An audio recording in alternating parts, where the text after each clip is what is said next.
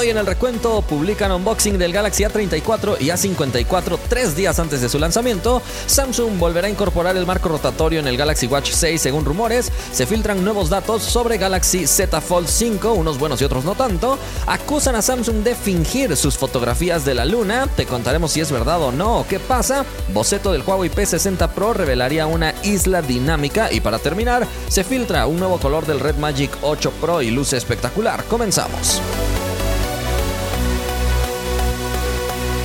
Hola, gracias por estar una vez más por aquí en el recuento. Antes de empezar, le agradecemos a nuestros partners: Samuel, Agus, Andrés, Chavita, Marc, Gustavo, José, Elías, Mauri, Juan, David, Morales, Abraham, Alonso, Moisés, Edson, Feint, Valentín, Julieski, Lord y Andrés Rojas. Muchísimas gracias a todos los que forman parte de este grupo de partners por su apoyo especial. Si alguien quiere formar parte de los partners, puede pulsar el botón unirse al lado del botón suscribirse en el canal de YouTube. Antes de irnos a ver los resultados de la encuesta, déjame contarte rápidamente sobre una oferta especial que está en Amazon el día de hoy. El Huawei Watch Cyber, un reloj bastante interesante al que ya le hice review en caso de que quieras ir a verlo. Y es que se le puede cambiar por completo todo su cuerpo para que puedas tener diferentes estilos de reloj sin necesidad de cambiar por completo el reloj. Entonces el concepto está muy interesante y en este momento en Amazon tiene un precio de 3.499, así que es un pequeño descuento. No es el gran, gran, gran descuento, pero en la tienda de Huawei cuesta 500 pesos más. Sí, en la tienda de Huawei te regalan unos FreeBuds 5i. Entonces, si quieres estos audífonos, pues creo que todavía convendría. Pero si no te interesa tener ese paquetito adicional, pues en Amazon está un poquito más económico. Te dejo ambos links en la descripción, simplemente por si quieres ir a comprarlos. Y ahora sí, ¿qué te parece si me acompañas a revisar los resultados de la encuesta pasada? Te pregunté, ¿sueles usar el modo de ahorro de energía en tu celular? Participaron prácticamente 52 mil personas. 48% dice que algunas veces, 29 9% no lo usan nunca y 23% constantemente. Ronald dice, yo lo uso solo cuando tengo viajes largos para que me rinda más la batería. Adbel dice, literal, toda la vida lo llevo así, suelo optimizar todo el teléfono y me llegaba hasta con 10 horas de pantalla dentro de la casa. Y finalmente, Ale dice, nunca he notado tal diferencia en la duración de las baterías con eso. Bueno, yo en este momento sí tengo activado siempre un modo, bueno, no es el modo de ahorro, sino un modo ligero que tiene Samsung que limita un poquito la potencia del procesador. Me ha funcionado bastante bien y me dura muchísimo la batería, por si les sirve el dato. Vámonos a la primera noticia. Acaban de publicar un unboxing de Galaxy A54 y A34 a tres días de su lanzamiento. Esto ha sido publicado en el canal de YouTube llamado TD Reviews y lo sorprendente es que no ha sido eliminado, así que no parece que haya tenido algo que ver con Samsung, sino seguramente con una tienda, tal como sucedió con toda la serie Galaxy S23 y las tiendas de Nicaragua. Así que ya es toda una costumbre, me parece, que en los dispositivos de Samsung veamos publicados sus unboxings a antes del lanzamiento oficial, ya que recuerda que estos dispositivos se anunciarán el 16 de marzo y por supuesto te estaremos contando todos los detalles, pero por ahora no nos podemos resistir a ver este unboxing que realmente de unboxing no tiene mucho porque ya sabes que las cajas de Samsung últimamente vienen muy vacías y esta no es la excepción. Tenemos una caja súper pequeñita, no tiene gran cosa, pero ya nos permite ver cómo serán estos dispositivos físicamente y es que hasta el momento solo habíamos visto algunos renders filtrados y eso nos revela un panorama un poco distinto a cómo se ven los dispositivos en la vida real. En el unboxing, el Galaxy A34 es el que tiene el acabado mate o satinado en la parte de atrás, reflejando simplemente parte de la iluminación, pero con un diseño muy bonito, proyectando diferentes colores. La verdad es que es un equipo que luce atractivo siempre y cuando lo veas por la parte de atrás, porque si lo giras vas a descubrir que tiene un notch de gota y marcos un poco grandes para la época, así que ahí pierde parte de su atractivo. Pero bueno, eso es lo que vemos en este diseño.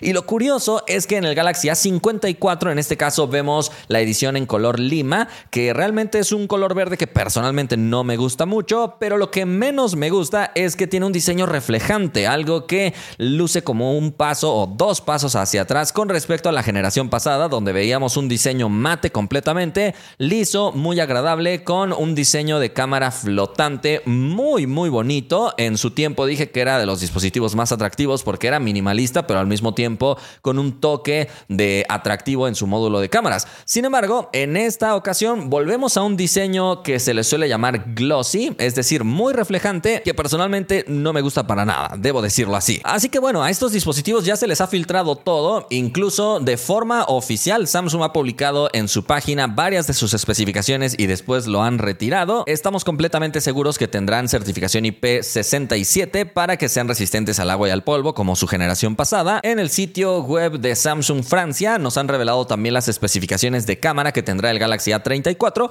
con una cámara frontal de 13 megapíxeles, después la principal será de 48 con estabilización óptica, ultra wide de 8 megapíxeles y una cámara macro de 5 megapíxeles, así que también confirmamos que perderá una cámara, aunque es una cámara de marketing, así que no considero tan relevante que se haya ido la cámara de profundidad, siempre y cuando la cámara principal haga un buen trabajo en los retratos. Esperemos que así sea. Pero bueno, los puntos claves que mejoraría el Galaxy A34 con respecto al Galaxy A33 sería la pantalla, que ahora tendría un pico de brillo de 1000 nits, es decir, aumentaría su brillo y también su tasa de actualización subiría a 120 Hz. Pero esto vamos a confirmarlo hasta su lanzamiento. El procesador también ahora sería el Dimensity 1080, lo cual permitiría tener un incremento en la vida de la batería, ya que a pesar de que mantendría la batería de 5000 mAh, esta podría llegar a durar más, según cifras filtradas, 3 horas más de reproducción de video. Entonces esto obviamente solo es una referencia, pero sí nos indicaría un incremento interesante. El equipo sería un poquito menos ancho, pero más alto y un poquito más grueso. Y por supuesto también más pesado, sorpresivamente, pero todavía no superaría los 200 gramos. Por otro lado, el Galaxy A54 tendría mejoras también en su pantalla, que sería más brillante. Ahora incorporaría el Exynos 1380 en vez del 1280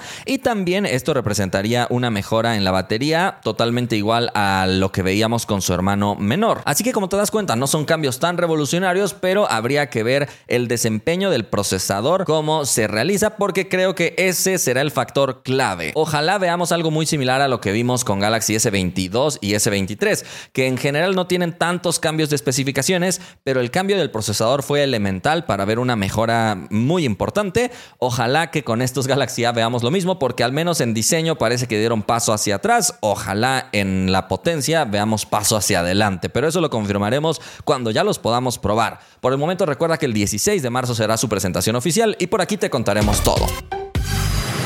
Vámonos a la siguiente noticia. Hay nuevos rumores con respecto al Galaxy Watch 6 y se dice que podría volver a tener el marco rotatorio que tanto había gustado a los fans. Por alguna razón, Samsung quitó el marco rotatorio desde Galaxy Watch 4 y en Galaxy Watch 5 no lo puso a pesar de que se incorporó por primera vez un modelo Pro.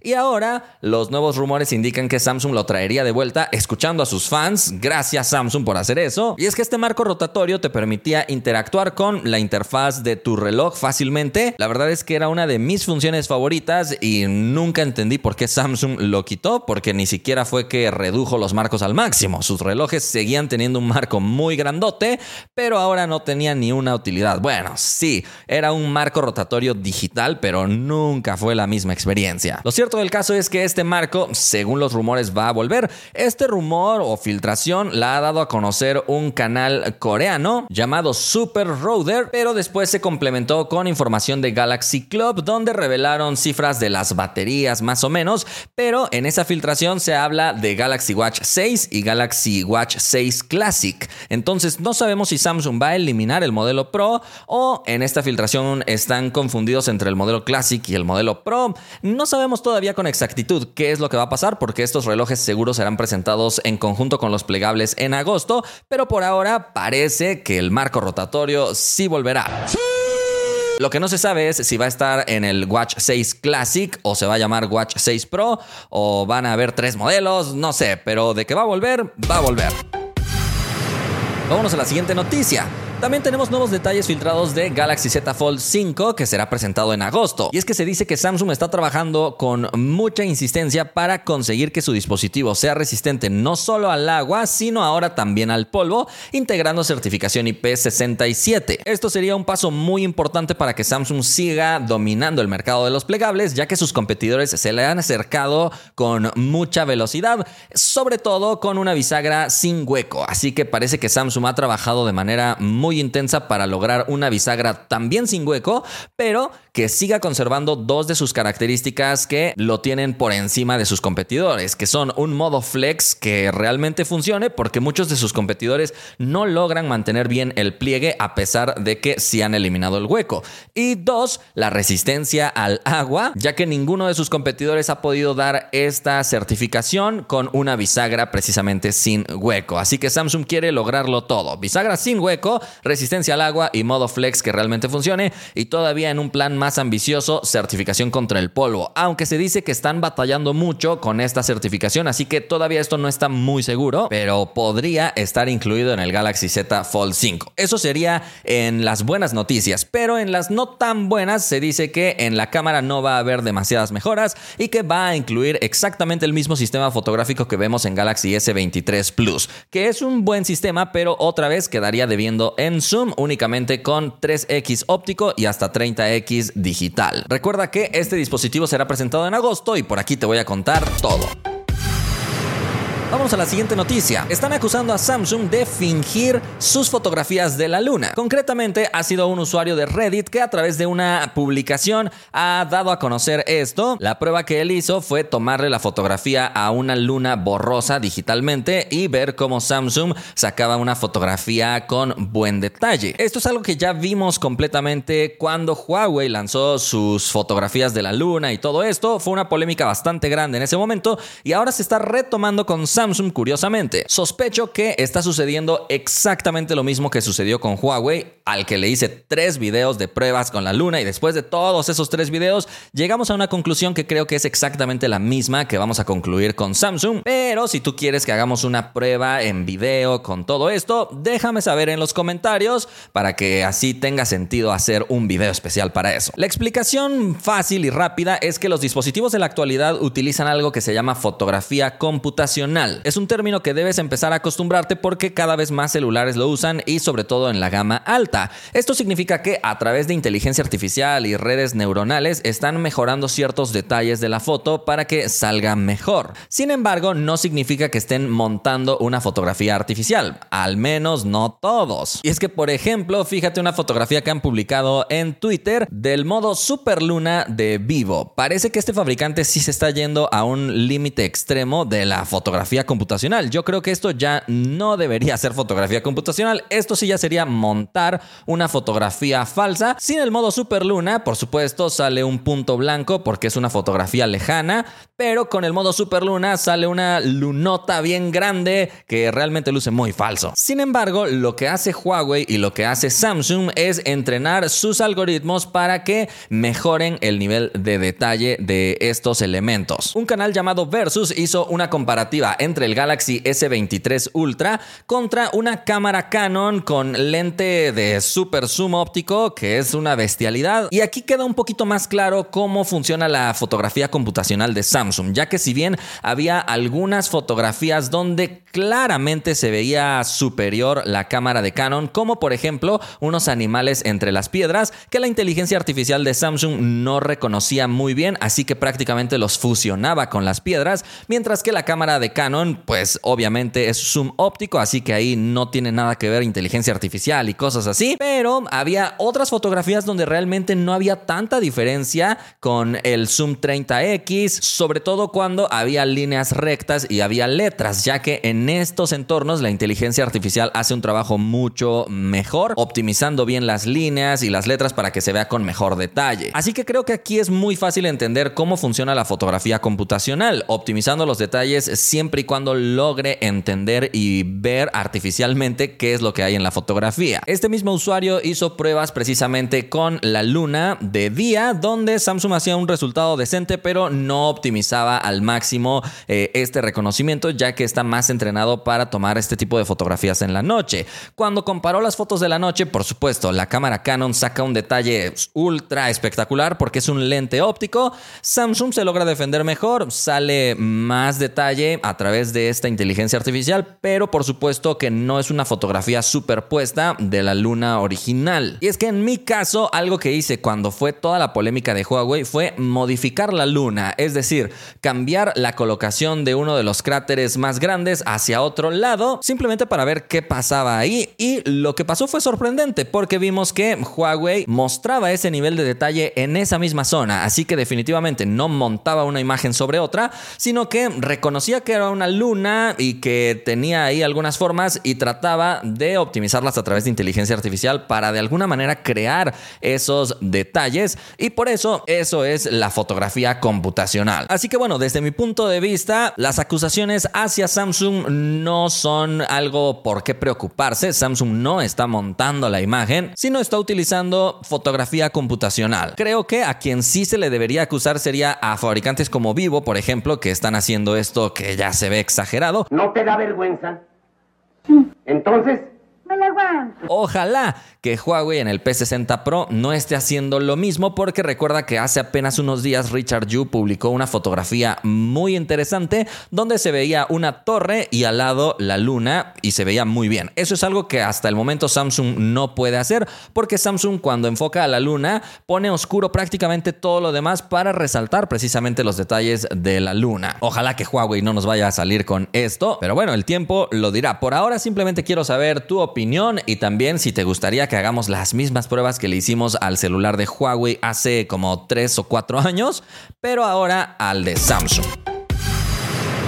Vámonos a la siguiente noticia. Ya que estamos hablando de Huawei, déjame contarte que se acaba de filtrar un boceto del P60 Pro que revelaría la presencia de una especie de isla dinámica. Este boceto también revelaría una integración bastante gruesa de un módulo de cámaras, es decir, que sobresale de una manera extrema del cuerpo del dispositivo, pero eso no fue lo que más llamó la atención, sino como te digo, la colocación de una pequeña cápsula al centro de la pantalla con un recorte muy similar a una isla dinámica de iPhone no sabemos si solamente será un elemento de diseño o si será complementado también a través de software, tal como lo hizo Apple, para ganar mucho más protagonismo. Por ahora simplemente es un boceto, no se había dado a conocer algo similar, así que no sabemos si realmente será así o se trate de un boceto viejo que nunca se utilizó. Recuerda que ya ha sido anunciada la fecha oficial de lanzamiento de Huawei P60 Pro que llegará en conjunto con el Huawei Mate X3, que es el próximo plegable de esta marca. La invitación oficial revela dos olas del mar, una circular y una triangular, precisamente para hacer referencia al plegable y al P60 series. Estos dispositivos serán presentados el 23 de marzo en China y se espera que anuncios globales lleguen después de esa fecha. Vámonos a la última noticia. Se acaba de filtrar un nuevo color que llegará en Red Magic 8 Pro. Esto lo ha filtrado el blogger Digital Chat Station en su cuenta de Weibo, donde ha publicado precisamente la tapa trasera de este equipo, que llegaría en una versión plateada o blanca, como lo quieras ver, con una opción como transparente, muy similar al modelo que vemos en la actualidad, pero cambiando de un tono oscuro a un tono claro. Por ahora solamente es esa pequeña imagen la que se publicó, así que no tenemos todo el diseño como para alcanzar a ver cómo se va a ver el ventilador o las luces de los triggers y esto, pero se espera que este dispositivo sea presentado muy pronto, así que simplemente quédate pendiente en caso de que estés considerando comprar este dispositivo y te esté gustando más este color. Creo que puedes esperar. Cosa bonita, cosa bien hecha, cosa hermosa. Por el momento hemos llegado al final de este video. Espero que te haya gustado mucho. Le agradecemos por supuesto a todos los fans del recuento. Recientemente se ha unido Mateo, Denny y Daniel. Muchísimas gracias por apoyarnos con esta suscripción especial. Si alguien quiere ser fan, puede pulsar el botón unirse al lado del botón suscribirse en el canal de YouTube. Nosotros nos vemos la próxima.